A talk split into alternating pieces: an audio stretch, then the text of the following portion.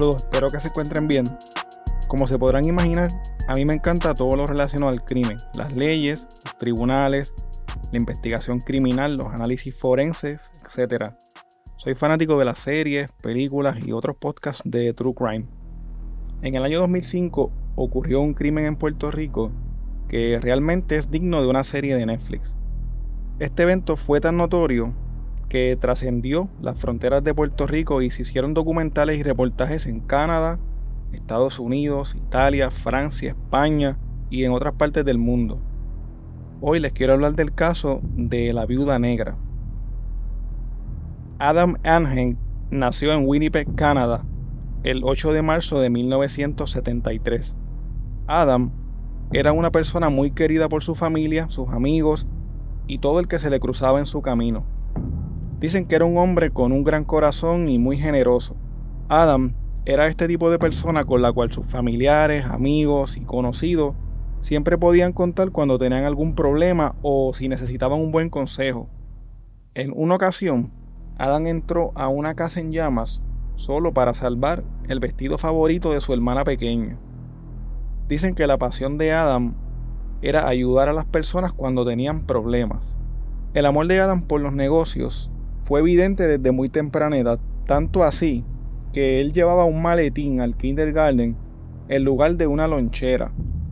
Adam estudió en la Universidad de Yeshiva en Nueva York y en la Wharton School of Business de Filadelfia, una de las universidades de negocios más prestigiosas de los Estados Unidos.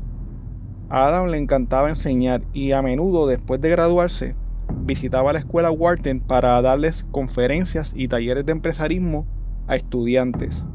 Adam tenía pensado dedicarse a ser profesor en el futuro. Cuando Adam tenía unos 25 años más o menos, formó por su cuenta un negocio de consultoría con el cual ayudó a diferentes tipos de empresas a recuperarse de dificultades financieras. En el año 2002, Adam se mudó a Puerto Rico, en donde se desempeñaba como un alto ejecutivo de una compañía de apuestas y programación llamada CWC Gaming. Trabajó también en proyectos inmobiliarios con el objetivo de desarrollar hoteles, restaurantes y viviendas en San Juan, Puerto Rico. Personas que conocieron a Adam durante su corta estadía en Puerto Rico dicen que él estaba enamorado de la isla y tenía deseos genuinos de ayudar la economía del país. Adam también fue codueño del Martineau Bay Resort en la isla de Vieques, uno de los primeros hoteles turísticos en la isla luego de la salida de la Marina de los Estados Unidos. Como se podrán imaginar, Adam era un hombre con mucho dinero y estaba haciendo grandes inversiones en desarrollos comerciales aquí en la isla.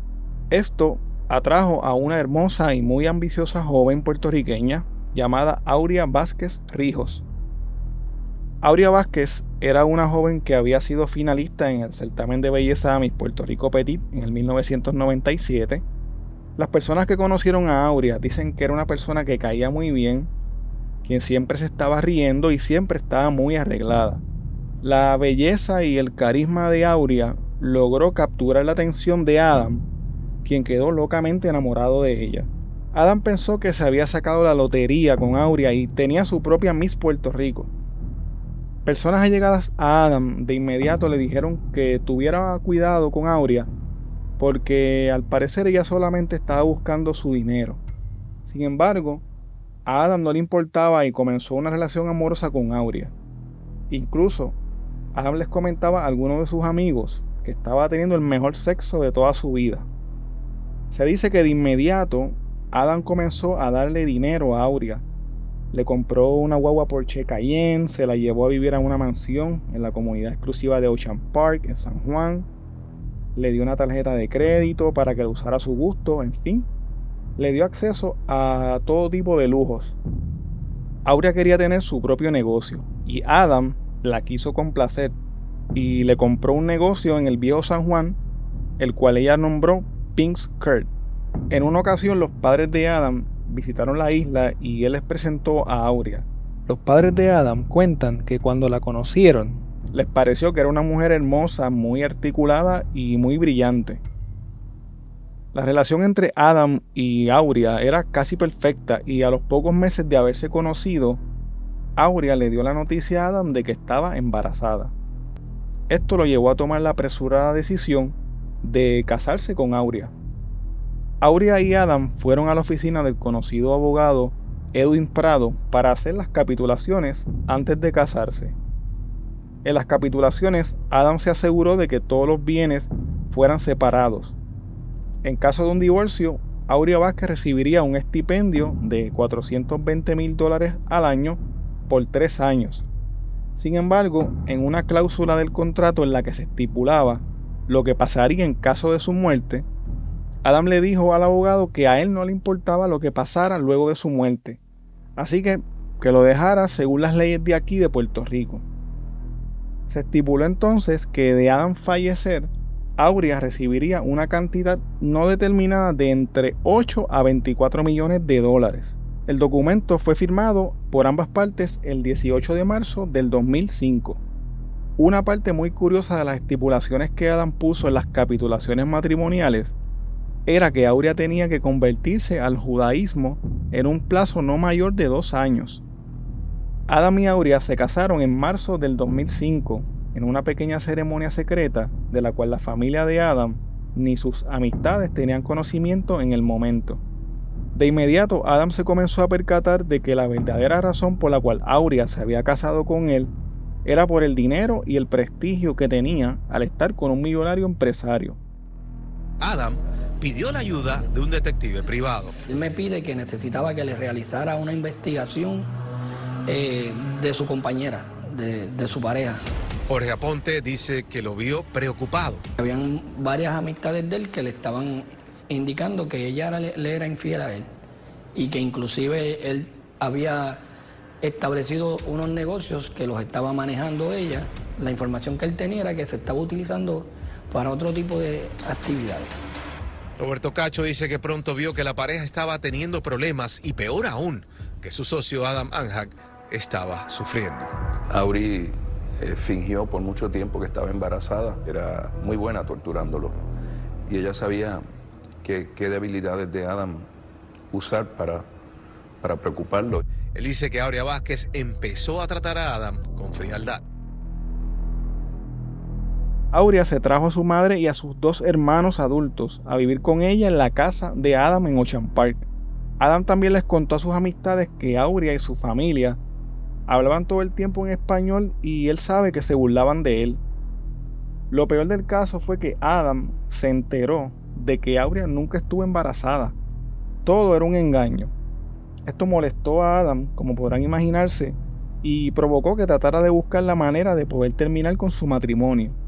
A los pocos meses, ante esta situación, Adam tomó la decisión de mudarse a un apartamento para poder entonces tranquilizarse y planificar bien la forma de poder salir de este problema. Por alguna razón, Adam pensaba que podía estar en peligro si trataba de separarse de Aurea. Esto lo llevó a contratar a un guardaespaldas. Sin embargo, el contacto con Aurea se mantuvo en todo momento, incluso llegaron a tomar algunas terapias matrimoniales como un último recurso para tratar de salvar su matrimonio. Las terapias matrimoniales no lograron reparar un matrimonio que había comenzado bajo engaño. Adam estaba decidido que era hora de terminar esta relación. El 22 de septiembre del 2005, Adam le dijo a su guardaespaldas que se tomara un descanso porque quería hablar en paz con Aurea y siempre que ella lo veía se ponía muy a la defensiva. Esa noche, Adam recogió a Aurea en su auto para dirigirse a un restaurante en el Viejo San Juan. El Viejo San Juan es el área turística más importante y visitada de Puerto Rico. Sus calles históricas cubiertas de adoquines centenarios los fuertes y castillos que bordean la costa, la música, la comida, el ambiente cálido y acogedor. Todo se une para que el turista que nos visita tenga una experiencia inolvidable. El Viejo San Juan es un área segura en general y con bastante presencia policial la mayor parte del tiempo. Una noche de esas húmedas y calurosas que solemos tener en septiembre, Adam fue con su esposa Aurea al restaurante Dragonfly del Viejo San Juan con la intención de lograr finalizar los detalles de su divorcio. Esa noche cenaron y al salir Aurea le pidió que fueran un momento a su club, el Pink Skirt, que quedaba cerca. Un poco antes de la medianoche salieron juntos caminando en dirección al estacionamiento en donde dejaron su auto y al llegar a la esquina de la calle San Justo y la calle Luna, un hombre atacó brutalmente a Adam, golpeándolo en la cabeza con un adoquín tomado del suelo y luego lo apuñaló en repetidas ocasiones hasta ocasionarle la muerte en plena calle. El hombre también golpeó a Aurea, sin embargo las heridas que ella recibió no eran tan graves y aunque fue llevada en ambulancia pudo sobrevivir el ataque. Adam Manheim tenía 32 años de edad la noche en la que fue salvajemente asesinado. De inmediato, este caso cobró gran notoriedad en Puerto Rico, no solo por lo violento del asesinato, sino por tratarse de la muerte de un prominente e importante empresario extranjero. Los ojos de todos los puertorriqueños estaban puestos en este caso. La policía tenía una gran presión sobre sus hombros y las altas esferas del gobierno pedían que el caso se esclareciera cuanto antes. Los investigadores se percataron que no se trataba de un simple robo, ya que no le quitaron nada a Adam ni a Aurea aquella noche. Adam tenía sus llaves, su billetera, su reloj. Nada de lo que tenía de valor le fue robado. Algunos testigos que pudieron presenciar lo ocurrido describieron al asesino como un hombre alto y gordo. Los testigos dijeron también que el hombre había huido a pie y que se había metido en la comunidad conocida como La Perla.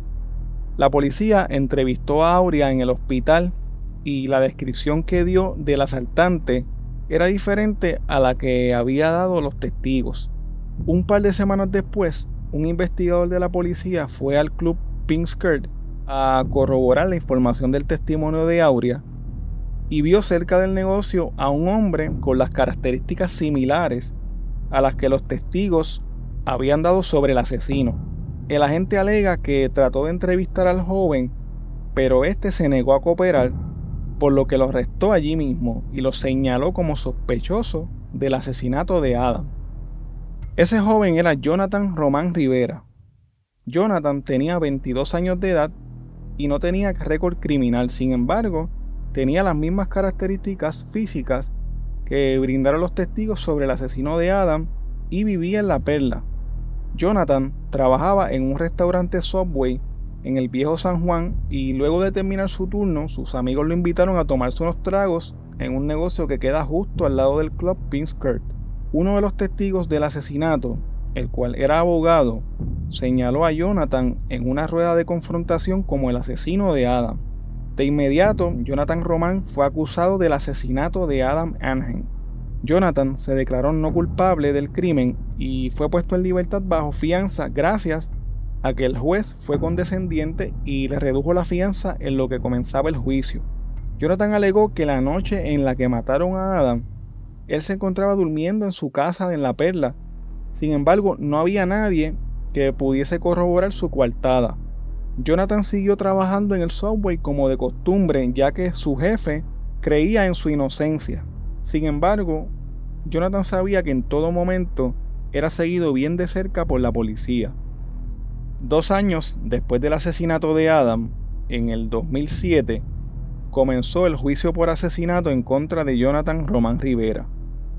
Entre las cosas que se alegaron durante el juicio, se decía que Jonathan conocía a Aurea e incluso se llegó a decir que era su amante y que por este motivo mató a Adam. La evidencia principal en contra de Jonathan era el testimonio del abogado quien aseguró que Jonathan había sido la persona que asesinó a Adam Angen aquella noche de septiembre del 2005.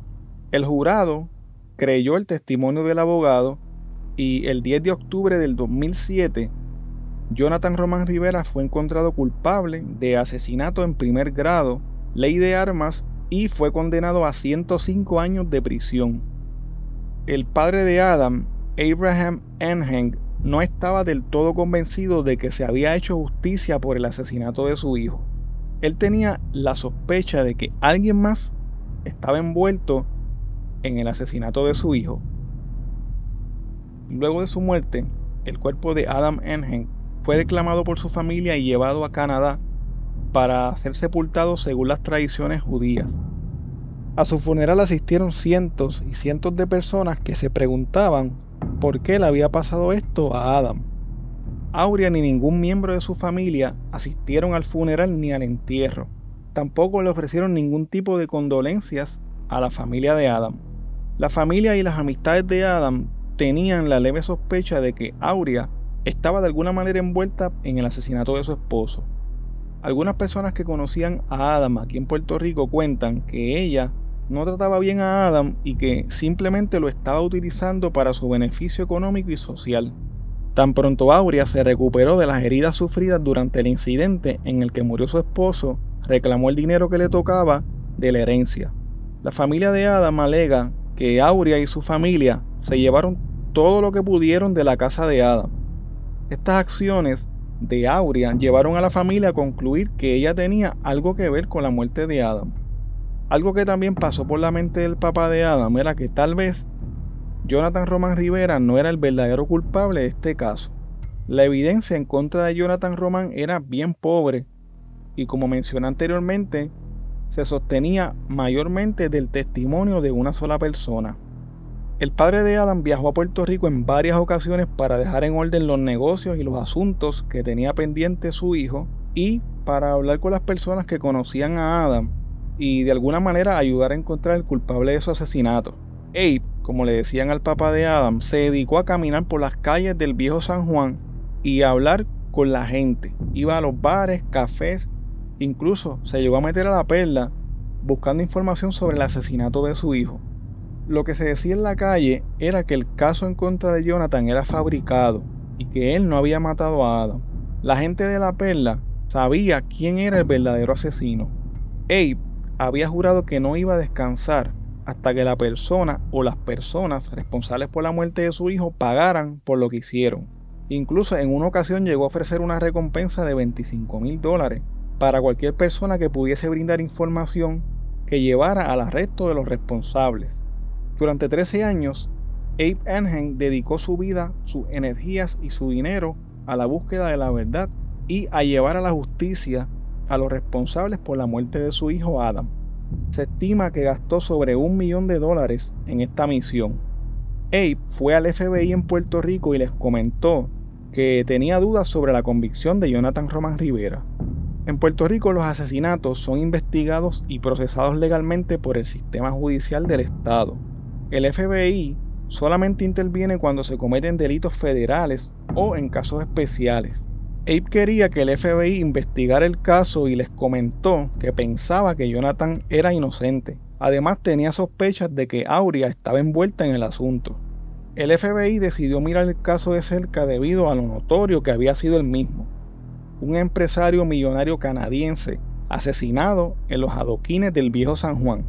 Las dudas sobre el caso que llevó a la convicción de Jonathan Román eran evidentes. El FBI tiene mecanismos para poder tomar jurisdicción en los casos locales. Por ejemplo, si hubo una conspiración para asesinar a una persona o si de alguna manera se utilizaron comunicaciones electrónicas como celulares, correos electrónicos o el correo postal, etc. Cuando el FBI quiere asumir jurisdicción en un caso, van a conseguir la forma de hacerlo para bien o para mal. El FBI comenzó a ver las incongruencias que había en este caso y comenzaron a entrevistar a varias personas y en varias de las entrevistas surgió un nombre, el de Alex Pavón, conocido como el loco. Yo no sé si a todos los Alex en Puerto Rico les dicen el loco, pero al parecer es un apodo más común de lo que yo pensaba. En el juicio en contra de Jonathan Roman, un testigo de la defensa había indicado que Alex había sido el asesino de Adam no Jonathan. Sin embargo, el jurado confió más en el testimonio del abogado que aseguraba que sí, que había sido Jonathan. Alex el Loco, al igual que Jonathan, vivía en la perla, incluso se conocían desde pequeños. Después del asesinato de Adam se dice que Alex no era bienvenido allí porque estaba calentando el área, es decir, llamando la atención de las autoridades. Los que estaban a cargo de la actividad criminal en la perla le dijeron a Alex que se tenía que ir o que le iban a matar. El FBI localizó a Alex en el viejo San Juan y al cuestionarlo, él confesó que él había sido el asesino de Adam Anham. No tan solo dijo que él había sido el asesino de Adam, también dijo que Aurea Vázquez le había ofrecido 3 millones de dólares para que matara a su esposo y para que hiciera lucir el ataque como un robo que se había salido fuera de control.